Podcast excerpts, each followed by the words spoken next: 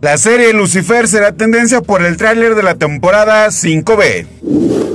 Infonavit será tendencia porque fue detenido Teófilo Saga, acusado de saquear 5 mil millones de pesos del Infonavit. Porfirio Muñoz Ledo será tendencia porque anunció un frente en defensa de la Suprema Corte de Justicia de la Nación, al INE y a órganos autónomos.